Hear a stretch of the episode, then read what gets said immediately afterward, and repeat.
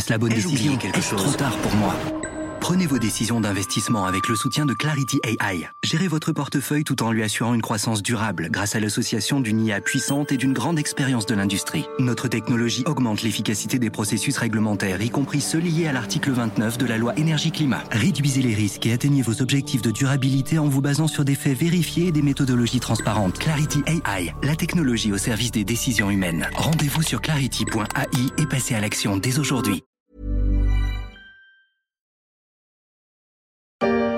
On peut le dire, la pression est énorme sur les épaules d'EDF, pression de l'opinion publique, pression aussi de l'exécutif. Le président de la République s'est d'ailleurs montré très agacé par les défaillances du géant de l'énergie. Qu'est-ce qui se passe exactement?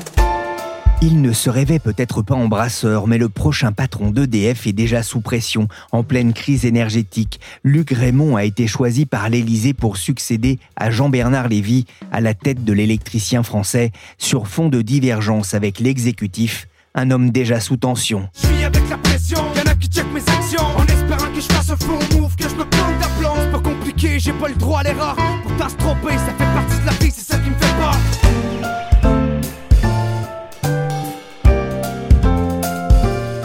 Je suis Pierrick Fay, vous écoutez La Story, le podcast des échos. Chaque jour, la rédaction se mobilise pour analyser et décrypter l'actualité économique, politique et sociale Aujourd'hui, on va s'intéresser à l'homme qui doit rebrancher l'électricité de France. Qui a éteint la lumière Parce que c'est noir là-dedans. Ils ont envoyé l'électricité On connaît le nom du prochain patron d'EDF, il s'appelle Luc Raymond et il aura de nombreux défis à relever. Un homme de défi pour une entreprise engluée depuis de longs mois dans la crise, après une année noire marquée par des pertes, une dette importante, des relations difficiles avec ses actionnaires dont le premier d'entre eux l'État et des réacteurs nucléaires à l'arrêt au plus mauvais moment. EDF, ce n'est pas vraiment ce qu'on appelle parfois un peu vite un profiteur de guerre, un profiteur de crise, alors que les prix de l'électricité s'emballent en Europe. La compagnie est même à un nouveau tournant de son histoire. L'État a en effet décidé de renationaliser complètement EDF et de relancer le groupe avec un vaste programme de création de centrales nucléaires. Luc Raymond va se retrouver à la tête d'un groupe qui compte plus de 165 000 collaborateurs, un groupe en plein doute. Bonjour Sharon Vachebrot. Bonjour Pierrick. Vous êtes journaliste aux échos, vous suivez le secteur énergétique pour le journal et notamment l'électricien national EDF. L'Élysée a donc choisi un nouveau timonier pour gérer le groupe. Il s'appelle Luc Raymond. Qui est-il? Oui, c'est bien ça, c'est Luc Raymond. Alors, il est peu connu du grand public, c'est l'actuel directeur des activités internationales de Schneider Electric.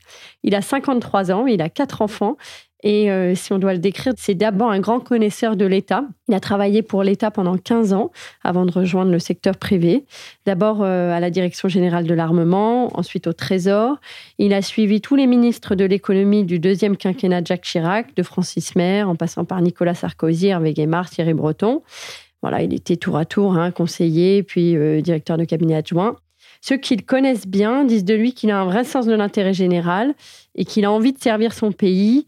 Voilà, on peut retrouver dans son parcours euh, qu'il était militaire de réserve, scout aussi, et puis on, se rend bien compte que chez EDF, on n'y va pas pour le salaire, qu'il faut avoir envie de servir son pays, puisque, euh, comme toutes les entreprises publiques, c'est plafonné à 450 000 euros pour le poste de PDG. Luc Raymond, il a aussi été banquier. Il, a travaillé chez Merrill Lynch. Et il a rejoint Schneider Electric par la suite. Il a notamment hein, piloté des acquisitions en Inde. Il connaît très bien le marché indien.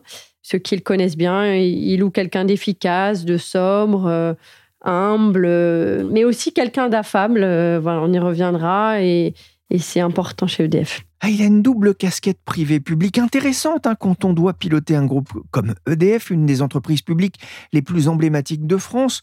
On ne le choisit pas à la légère. Et justement, je me demandais aussi pourquoi lui? Luc Raymond, c'était pas tout à fait le premier choix des pouvoirs publics. Il n'a jamais piloté de grands groupes industriels et il est inconnu du grand public. Chez EDF, ces dernières années, on avait plutôt des patrons en fin de carrière qui avaient déjà éprouvé l'exercice. Henri Proglio qui venait de Veolia, Jean-Bernard Lévy de chez Thales. Mais pour l'exécutif, ça n'a pas été aussi simple que prévu de trouver le successeur de Jean-Bernard Lévy. Au début, l'idée principale était de trouver un grand industriel ayant l'expérience des chantiers complexes, mais il y a eu plusieurs refus. EDF est devenu moins attractif que par le passé.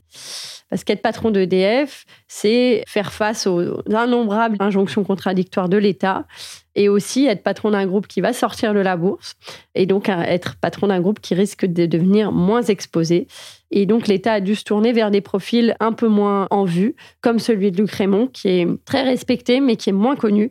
Ils ont évoqué aussi hein, euh, la possibilité de nommer Philippe Knorre, qui est l'actuel patron d'Orano et qui est extrêmement euh, respecté également dans le secteur. Ah, les noms des patrons de Thales et d'Alstom ont un temps été évoqués, mais EDF, c'est vrai, fait moins rêver. Et pourtant, si j'en crois votre récit pour les échos consacré à cette nomination express d'un nouveau patron pour EDF, il y avait pléthore de candidats, notamment en interne.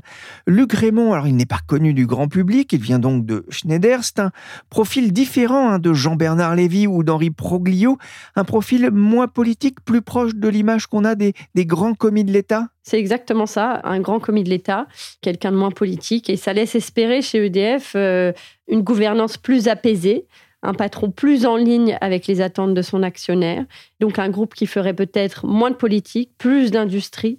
Et donc ça laisse euh, espérer un, avenir peut-être sur ce plan-là un peu plus radieux pour EDF. Et donc dès le début, nous avons redonné de la visibilité à la filière nucléaire. C'est absolument inacceptable que les gens qui ont eu la responsabilité des travaux de maintenance du parc installé puisse expliquer aujourd'hui que nous n'avons pas pris nos responsabilités. Parce que dès les premiers mois de mon premier mandat, nous avons redonné de la visibilité à la filière. Jean-Bernard Lévy, a 67 ans, il aura passé 8 années à la tête d'EDF et est presque atteint par la limite d'âge. Comment on peut l'entendre ici, ses relations avec le chef de l'État Emmanuel Macron et plus largement avec l'État actionnaire s'était dégradé ces derniers mois. Sharon, son premier travail sera d'abord de, de recréer du lien avec l'État qui s'apprête à reprendre 100% du capital. Oui, euh, recréer du lien avec l'État et aussi recréer la confiance d'EDF en l'État. Et ça, c'est vraiment pas simple parce que chez EDF, on sent que la, confiance dans l'État actionnaire est très abîmée. Il y a eu plusieurs décisions emblématiques qui ont créé cette situation ces dernières années. Il y a eu bien sûr la fermeture de Fessenheim qui a créé une, une énorme incompréhension euh, chez EDF puisque c'était une centrale euh, qui était considérée comme encore euh, fonctionnelle. Et aussi tous les allers-retours du gouvernement sur les choix de, politique énergétique et la place du nucléaire dans cette politique énergétique. Et là, Emmanuel Macron a annoncé donc la modification de cette loi et la construction de, de 14 réacteurs. Donc voilà, donc il y a cette confiance à recréer au sein d'EDF envers l'État. il y avait notamment euh, aussi la question de faire payer euh, une partie de la facture du bouclier énergétique à EDF, d'aller piocher dans les comptes du groupe, hein, qui a pesé là aussi vraisemblablement hein, dans, dans l'incompréhension, ou en tout cas dans les problèmes de communication entre EDF et l'État actionnaire. L'État euh, va lancer la renationalisation d'EDF, on connaît même le prix, hein, vous l'avez annoncé dans les échos il y a quelques jours. On peut parler concernant EDF d'un géant blessé? Ah oui, c'est le moins qu'on puisse dire euh, e faut le rappeler, c'est le premier exploitant de centrales nucléaires au monde. On a en France 56 réacteurs euh, actifs et aujourd'hui, EDF ne parvient plus à produire autant d'électricité qu'il le devrait. Ça s'est dégradé progressivement ces dernières années et on atteint aujourd'hui euh, un pic inédit. EDF prévoit de produire 280 à 300 TWh d'électricité. Alors ça vous dit peut-être rien, mais par les années passées, on parlait plutôt de 400, voire au-delà, 400 TWh par an. Le problème est lié hein, aux, difficultés liées à la corrosion dont on a beaucoup parlé cette année, hein, des micro-fissures qui étaient euh, inconnues euh, jusqu'à il y a peu et qui ont contraint EDF à découper plusieurs circuits tuyauterie dans ses réacteurs et à engager des réparations très longues.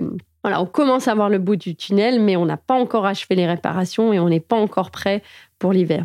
Financièrement aussi, c'est un groupe qui se porte moins bien, qui est endetté, qui finalement n'a pas forcément le moyen de ses ambitions. Oui, c'est vrai. Alors EDF, c'est un groupe extrêmement contraint financièrement et en situation, euh, on peut dire, dramatique. Hein. Euh, aujourd'hui, ce manque de production euh, nucléaire va créer un, manque d'EBITDA de 29 milliards d'euros cette année. L'EBITDA, on va le préciser, c'est le bénéfice d'exploitation, c'est ce qui caractérise finalement le mieux la capacité d'une entreprise à faire des profits. Effectivement, une dette s'envole. Alors pourquoi Il est important de comprendre que chez EDF, on a des investissements énormes chaque année à, à déployer, que ce soit pour rénover les centrales existantes, que ce soit pour construire des centrales au Royaume-Uni Et donc, on a très peu de marge de manœuvre financière. Alors, quand la production nucléaire s'effondre, eh ben, c'est une catastrophe parce qu'on a euh, donc une dette qui explose. Et EDF, finalement, a voulu, euh, comme ses concurrents, hein, continuer d'investir dans les renouvelables, dans l'hydrogène.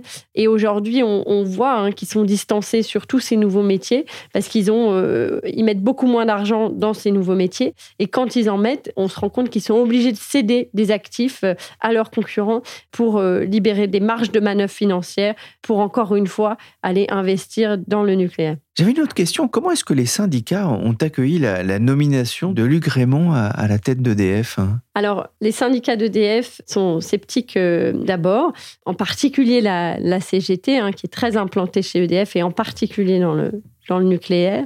Ils évoquent euh, deux point négatif hein, à leur esprit dans le profil de Luc Raymond, c'est pas un grand industriel et il n'a pas d'expérience dans le nucléaire. Alors tout ça est vrai, c'était aussi vrai de Jean-Bernard Lévy qui n'avait pas d'expérience dans le nucléaire, mais voilà, outre la réaction des syndicats, il faut dire quand même que la nomination de Luc c'est un grand soulagement pour les salariés d'EDF, un grand soulagement parce que enfin l'État leur a donné la perspective d'avoir un capitaine. Et un capitaine dans la tempête actuelle, c'est essentiel. Et on voyait ces dernières semaines hein, euh, que la relation entre la direction d'EDF et l'État euh, s'était clairement envenimée. Hein. On se rappelle de Jean-Bernard Lévy qui, devant les patrons du MEDEF, avait clairement remis en cause les décisions euh, politiques de son actionnaire et Emmanuel Macron qui lui a répondu hein, euh, très rapidement dans les, dans les jours qu'on suivi. Voilà, donc il faut un capitaine et c'est ce soulagement qui domine chez EDF. L'État a donné un capitaine, maintenant il faut qu'il maintienne le cap et ça c'est essentiel pour espérer relever les défis qui se présentent.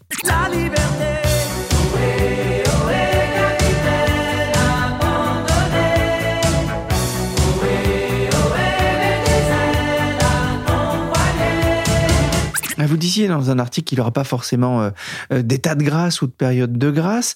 Il y a la question de la rémunération, vous l'avez un petit peu évoqué tout à l'heure, mais il va être le grand patron, mais d'une société qui ne sera plus cotée. Comment est-ce que la question de la rémunération a été tranchée? C'est une question euh, délicate qui a été longuement débattue il y avait le souhait de faire évoluer cette rémunération pour attirer des patrons peut-être euh, voilà, capés chez EDF. Et en réalité, ça a été beaucoup plus compliqué à mettre en œuvre à deux titres. D'abord, politiquement, on vit une crise énergétique sans précédent qui a un impact euh, qui touche les, Français au porte-monnaie, tout simplement. On a une inflation qui repart en flèche, euh, avec des salaires qui augmentent pas autant qu'on le souhaiterait. Donc, augmenter le salaire du patron d'EDF dans ces circonstances-là serait forcément euh, mal perçu au, sujet à critique.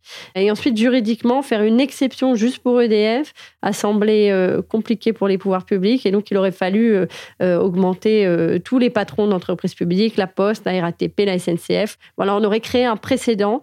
Et donc, l'État a préféré renoncer. Ah, il y a une phrase d'un ex-cadre dirigeant d'EDF, c'est ce qu'il vous a dit, hein, qui résume assez bien la difficulté du poste. Être patron d'EDF, ce sont des emmerdements garantis 365 jours par an pour un salaire plafonné à 450 000 euros par an. Il va donc signer pour une escadrille d'emmerde, hein, pour reprendre l'image à Jacques Chirac. Mais au fait, quand prendra-t-il possession de son bureau avenue de Wagram à, Paris? Alors, Luc Raymond, hein, officiellement, il faut le rappeler, il n'est pas encore nommé. Son nom a été proposé par Emmanuel Macron, mais son choix doit être encore validé par les votes des commissions des affaires économiques du Sénat et de l'Assemblée nationale. Il faut qu'il bénéficie d'une majorité des deux tiers pour être officiellement nommé. Et ce vote doit avoir lieu là courant octobre et sa prise de fonction aura lieu vraisemblablement dans, la foulée. Hein. On a peu d'informations, mais vraisemblablement, ça devrait être dans la foulée. C'est une coupure de courant et ça saigne un peu. Vite nous deux, côte d'alcool. La ligne est en dérangement, système défectueux ou malentendu, sous-entendu ne s'entend plus. La panne de courant chantée par Françoise Hardy. Sharon, la première urgence pour le nouveau patron d'EDF, ce sera de faire en sorte que le réseau tienne bon cet hiver? Oui, oui, oui. Euh, vous avez vu euh, Bruno Le Maire porter un col roulé et Elisabeth Borne une doudoune. Donc, euh, effectivement, c'est la, la, première urgence.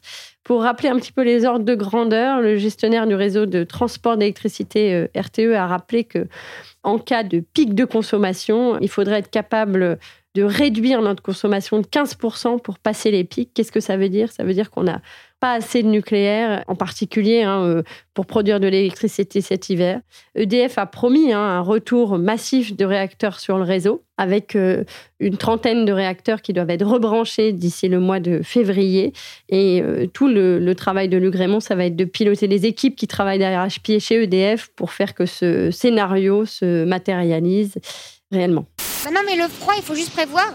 Par exemple, là, moi, j'ai une combinaison, un cachemire et j'ai des bouillottes au bout des moufles.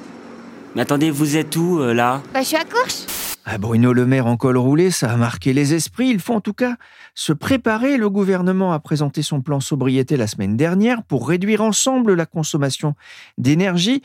La période de vigilance commence exceptionnellement dès le mois d'octobre, a indiqué RTE, qui anticipe en cas d'hiver très froid jusqu'à une trentaine de jours avec un risque de coupure.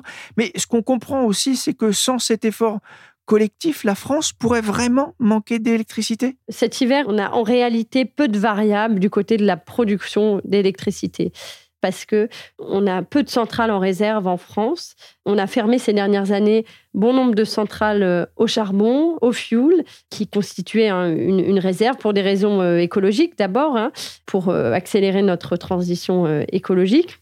Et du côté du nucléaire, comme on l'a dit, EDF produit bien moins qu'il ne le devrait. Donc on a en réalité très peu de marge du côté de la production et c'est pour ça que les pouvoirs publics nous demandent de faire des efforts, de faire la chasse au gaspillage. Parce qu'en réalité, en cas de pic de consommation cet hiver, l'ajustement risque de se faire non pas par l'offre, mais par la demande, par des entreprises qui se verraient demander de réduire leur production, donc réduire leur consommation d'électricité, mais aussi par une, baisse de consommation demandée à tous les Français par le, signal, le fameux signal EcoWatt rouge, hein, qui doit être diffusé sur toutes les, chaînes de télévision lorsqu'on serait en pic de consommation. Et ça risque de survenir davantage hein, euh, en cas de grand froid. Le gouvernement se prépare à passer l'hiver. Au cœur des débats, un plan de sobriété énergétique. Alors, allons-nous manquer de gaz et d'électricité à la rentrée? Les médias s'inquiètent beaucoup, effectivement, pour euh, cet hiver, hein, comme on peut l'entendre ici sur TF1, mais le risque ne porte-t-il pas plus sur l'hiver prochain, fin 2023 quand le gaz risque vraiment de manquer? Alors ça, c'est un sujet qu'on a encore euh, peu en tête, hein, parce qu'on se soucie d'abord de l'hiver euh, qui arrive, mais c'est vrai que l'hiver prochain, l'hiver 2023-2024, risque d'être très redoutable. Alors pourquoi? Les stockages de gaz aujourd'hui sont pleins, sont quasiment euh, remplis à ras-bord, mais ils sont pleins en grande partie en Europe de gaz russe. Et on se rend bien compte hein, euh, que retrouver du gaz russe euh, l'année prochaine paraît hautement improbable, et donc il faudra compenser avec d'autres sources d'approvisionnement. Donc, ça veut dire, hein, en particulier, importer du GNL, du gaz naturel liquéfié, qui circule non pas par gazoduc, mais par bateau. Et l'Europe a augmenté de façon significative ses imports de GNL cette année, euh, au prix hein, de hausse de prix euh, très importante.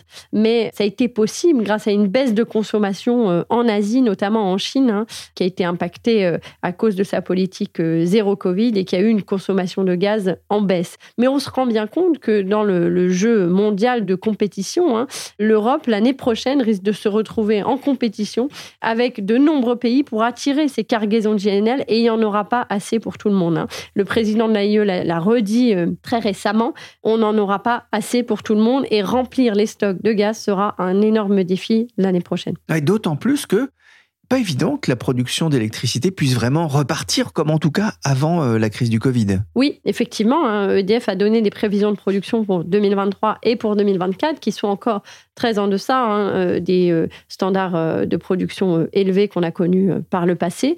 Alors, il y a plusieurs raisons à ça, mais la principale, c'est que dans le nucléaire, les travaux sont très contraints parce que c'est des équipes spécifiques qui peuvent intervenir. Et lorsqu'on fait des travaux, notamment hein, les travaux de corrosion, on est exposé à des doses et les travailleurs du nucléaire ont euh, une limite de dose annuelle qu'ils ne peuvent dépasser pour faire des travaux. Donc, on se rend bien compte que ces limites, en fait, euh, réduisent notre capacité à accélérer ces travaux et donc la production nucléaire d'EDF risque d'être euh, perturbée encore pour quelques années. En cas de panne prolongée, mettez en position allumée une lumière par étage. Vous saurez alors que le courant est revenu. En hiver, laissez couler un filet d'eau afin que vos tuyaux ne gèlent pas. Finalement, écoutez la radio régulièrement pour être informé de la situation. Lorsque le courant revient, vérifiez la fraîcheur de votre nourriture et ne recongelez pas ce qui a été dégelé. Les bons conseils du ministère de la Sécurité publique au Québec, où il fait souvent très très froid l'hiver, un pull à col roulé, ça ne suffira pas. On a parlé de la question de l'approvisionnement en électricité cet hiver, la renationalisation d'EDF aussi. Quels sont les autres dossiers électriques qui attendent sur le bureau de Luc Raymond Le principal dossier qu'il attend, c'est la relance du nouveau nucléaire voulu par Emmanuel Macron et annoncé à Belfort en février. Le président a annoncé la construction de six nouveaux réacteurs de type EPR en France. Donc c'est du jamais vu depuis euh, de nombreuses années et ça implique une mobilisation considérable. Le premier chantier doit démarrer début 2028 euh, à Panly en Normandie, mais entre-temps, on a les étapes préparatoires essentielles qui doivent être menées avec des salariés d'EDF qui doivent être sur place dès l'année prochaine. Et pour que ces chantiers se passent bien et qu'ils ne répètent pas les erreurs de Flamanville ou les difficultés rencontrées par EDF à Inclay Point au Royaume-Uni. Voilà, on a besoin que ces chantiers soient pris en main le plus tôt possible. L'autre question très stratégique qui attendra Luc Raymond, c'est l'avenir d'EDF en tant que groupe industriel. À quoi doit se vouer EDF Est-ce que c'est uniquement le nucléaire en France? Est-ce que EDF doit rester un groupe international, investir dans les renouvelables, investir dans l'hydrogène, construire des réacteurs en Inde, au Royaume-Uni? Voilà, toutes ces questions stratégiques vont devoir être posées et euh, elles vont devoir aussi être tranchées. Et on comprend hein, que le nucléaire reste quand même au cœur de la stratégie, en tout cas à court terme d'EDF. On verra comment il, en sera à l'avenir. Ça pose quand même aussi cette question euh, sur laquelle le nouveau patron d'EDF devra sans doute se pencher. Cette pénurie de main-d'œuvre et, et de compétences, notamment en matière nucléaire, qui menace le groupe? Oui, alors c'est un sujet pour le groupe, mais essentiellement pour la filière nucléaire. Parce que EDF, c'est le grand architecte ensemblier, hein. c'est celui qui fait les plans, qui pilote la construction euh, des centrales, mais c'est pas lui qui construit. C'est essentiellement des, des, ETI, des PME françaises qui sont dans la tuyauterie, dans la chaudronnerie, dans tous ces métiers très industriels qui pâtissent depuis de nombreuses années d'une désaffection pour l'industrie euh, qui touche la France en général. Hein. Et on voit pour le, programme euh, de création de nouveaux réacteurs, on aura besoin d'une main-d'œuvre euh, colossale. Hein. On parle de 30 000 personnes au total sur tout le programme. Et sur le chantier de Panly en particulier, en 2029, c'est 7 euh, 500 environ salariés au pic d'activité hein, qu'il va falloir embaucher. Donc on a un pic d'activité dans le génie civil en particulier, voilà, pour monter le béton, des activités que réalisent des, des Bouygues, des Vinci, des Eiffage. Et là, on a besoin de former les gens au plus tôt. Pourquoi au plus tôt? Parce que le nucléaire, ça implique des exigences de qualité extrêmement élevées. Voilà, je vais vous donner un exemple dans le soudage, une activité qui a beaucoup fait parler d'elle. Un soudeur qui sort d'école, il doit pouvoir souder pendant trois ans pour être un bon soudeur et pour pouvoir toucher à des installations nucléaires. Donc les, euh, les entreprises du nucléaire veulent euh, pouvoir euh, anticiper ces nouvelles constructions à venir et donc pouvoir embaucher en amont pour former leurs équipes et pouvoir être capable de produire en qualité au moment venu. Merci Sharon Vachebrod, spécialiste de l'énergie et de l'électricité à la rédaction. Vous pouvez retrouver ces analyses et décryptages dans les pages des échos et sur leséchos.fr. Je me demande d'ailleurs s'il ne faudra pas ajouter une pastille météo à ces pages. Eh ben mon seigneur, ça passe Oh, ça picote les gencives là cette émission a été réalisée par Willy Gann, chargé de production et d'édition Michel Varnet. La story est disponible sur toutes les plateformes de téléchargement et de streaming de podcasts. Abonnez-vous pour ne manquer aucun épisode.